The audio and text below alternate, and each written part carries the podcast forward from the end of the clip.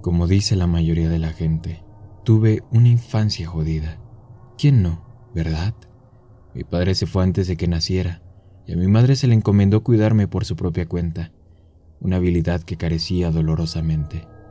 Mi madre recayó de inmediato en un estilo de vida fiestero y dependiente de drogas que había disfrutado antes de que yo naciera, y dentro de poco había convertido nuestro apartamento de dos habitaciones en una madriguera de opio. Por los primeros cinco años de mi vida, caminé alrededor de una niebla de confusión aterradora. El aire humeante inundaba los pasillos de nuestra sala de estar y se colaba por debajo de la puerta de mi habitación. Siempre parecía perdurar por días. Ahora sé que mi madre no era una mala persona, solo una víctima de sus adicciones. Cuando sí le sobraba dinero, traía comida a nuestra casa o me compraba ropa de segunda mano. Las únicas piezas de muebles que tenía en mi habitación eran un colchón y un cofre de juguetes azul y blanco. No es como si tuviera muchos juguetes para guardar en él, por supuesto, solo los tres que había recibido un cumpleaños. Uno era un equipo de arte, otro era una carretilla roja y por último mi orgullo y alegría. Era una muñeca llamada Betsy. Betsy era mi mejor amiga. Imaginábamos que teníamos fiestas de té juntas, dormíamos juntas y hasta tomábamos baños juntas. A veces incluso recuerdo su voz. Cuando rememoro mis conversaciones con la muñeca en mi adultez, me doy cuenta de que estaba sufriendo de alucinaciones, gracias a las siempre presentes colillas de cigarro que reclamaban los pasillos deslucidos y las habitaciones ventosas de nuestro pequeño apartamento. Aún así, recuerdo el sonido de su voz, una cadencia agradable y emocionante que casi siempre iba emparejada con una risita estrepitosa. También recuerdo las cosas que me decía y las cosas que quería que hiciera. Me pedía que robara, usualmente comida o lápices. Quería que le trajera tenedores y cuchillos y que golpeara al hombre malo que dormía en el sofá. Siempre salía con algo. Yo siempre me metía en problemas, pero ella no. Cuando le decía a mi madre quién me había incitado a estas jugarretas, ella se mofaba y sacudía su cabeza. Nunca me creía. Los adultos nunca te creen. Alrededor de mi sexto cumpleaños, le pedí a mi madre una fiesta de cumpleaños. Quería invitar a las niñas malas de la escuela y servirles pastel helado para hacer que les cayera bien. Recuerdo haberme postrado en la cocina ese día con tantas esperanzas, habiéndole preguntado a mi madre la pregunta más importante de toda mi vida. La botella de Coca-Cola que sostenía estaba temblando en mis nerviosas manos. Esperé, sin soltar el aliento, en tanto mi madre continuaba guardando los comestibles, casi como si no me hubiera escuchado, pero sabía que lo hizo. Finalmente, justo cuando había fallado por segunda vez para acumular el coraje para repetir la pregunta, ella se giró y sacudió la cabeza ligeramente. ¿Una fiesta de cumpleaños? Laura, eso es ridículo. No puedo pagar la comida de 15 niños que ni siquiera son míos. Carajo, que ni siquiera te puedo alimentar a ti. Comes como un elefante, especialmente para una niña de tu tamaño. Ah, lo siento, Betsy lo hace. Casi no me queda nada para comer a mí, mucho menos para un salón de clases de los mocosos de otra gente. Mi expresión se desplomó mientras ella negaba con la cabeza, murmurando algo con un suspiro y trastabillando hacia la sala. Escuché la música subir de volumen y luego entraron más personas por la puerta. Algunos se quedaron, otras se fueron. Nunca las conocía de todas formas. Simplemente no era justo. Mi madre organizaba festejos todo el tiempo. ¿Qué hay de mí? Era una niña. Todos mis amigos tenían fiestas de cumpleaños y ahora las niñas malas de la escuela iban a saber que era muy pobre como para tener una, y me iba a molestar todavía más. Sentí las lágrimas que se comenzaban a abultar en las esquinas de mi vista y ahogué un sollozo mientras corría hacia mi habitación y empujaba la puerta detrás de mí.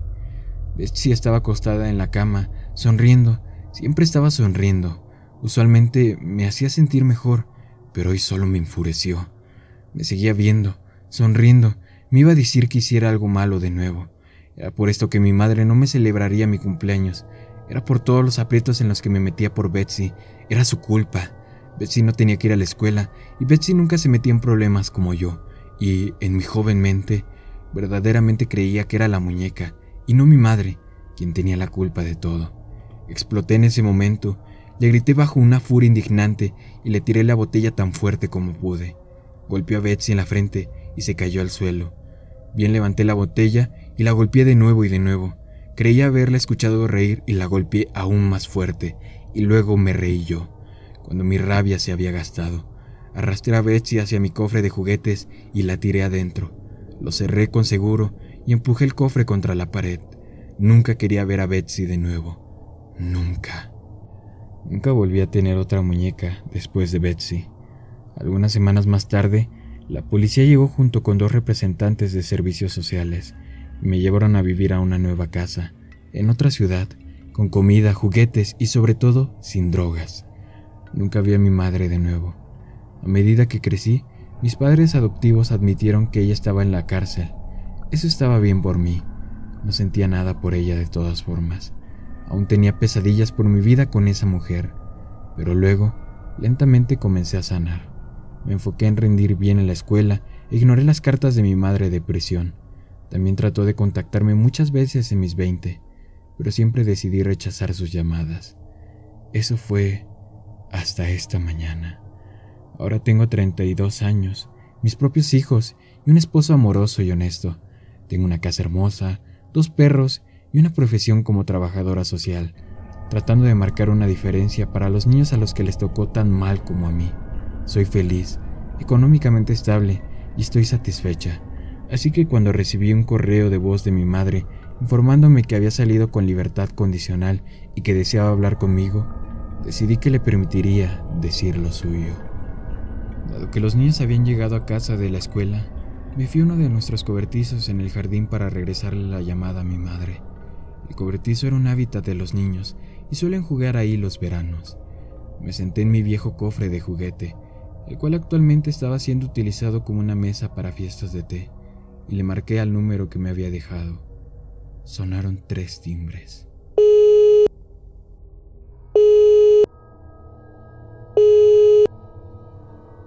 Hola, Laura. Hola, madre. ¿Cómo estás? Oh, Laura, muchas gracias por hablar conmigo. Sé que ahora tienes tu propia vida y una familia. Me encantaría conocerlos alguna vez.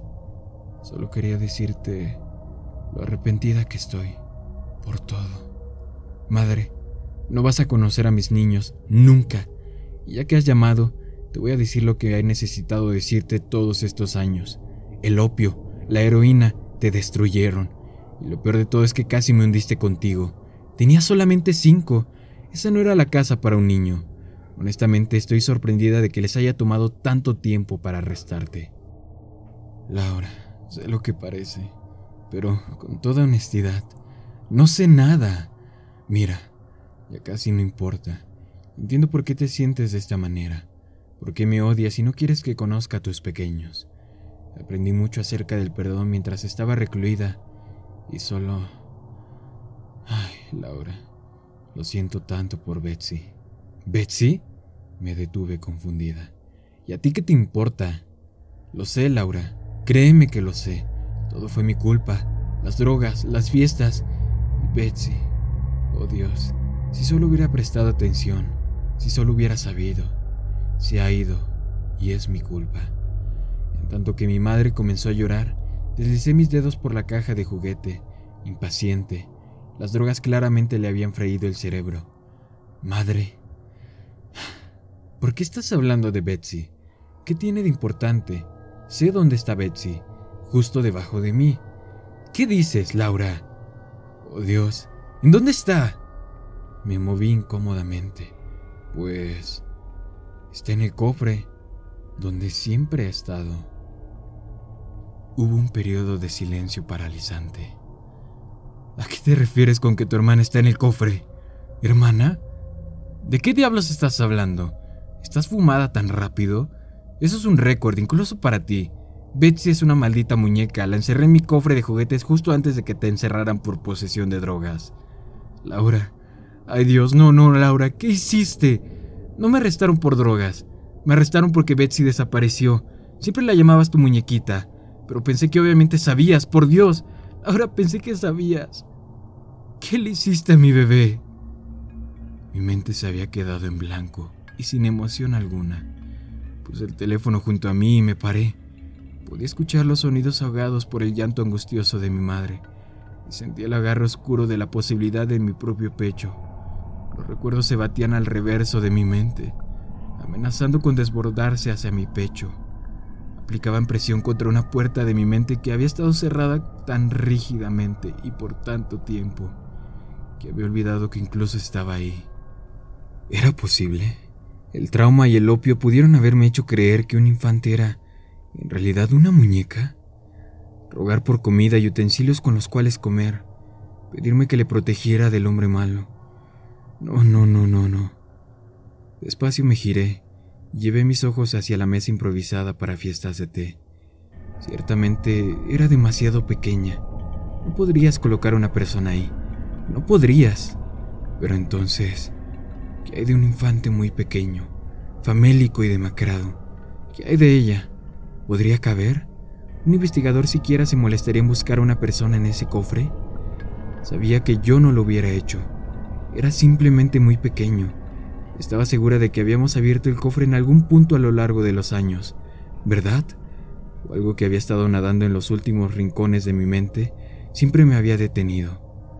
No podía recordar haberlo visto abierto nunca. Me arrodillé en el suelo y le quité los seguros. Sería mejor no mirar. Después de todo lo que había superado, esta nueva vida que me había ganado, todo se podía desvanecer al abrir ese cofre de juguetes. No debería abrirlo. Debería botarlo en un vertedero y olvidarme de que existió alguna vez. No debería ver adentro. Abrí el cofre. Nunca tuve una muñeca. Mi madre no tenía el dinero para comprarme una. Nunca tuve una carretilla tampoco, pero sí tenía un cofre de juguetes, un bello cofre azul con blanco. Y cuando tenía cinco años, maté a golpes a mi hermanita y la metí en él.